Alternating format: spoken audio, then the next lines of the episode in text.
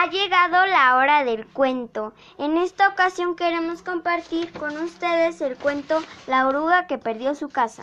Y pongan mucha atención amigos, al final haremos algunas preguntas sobre la historia y a los primeros tres niñas o niños que las contesten les regalaremos un cuento.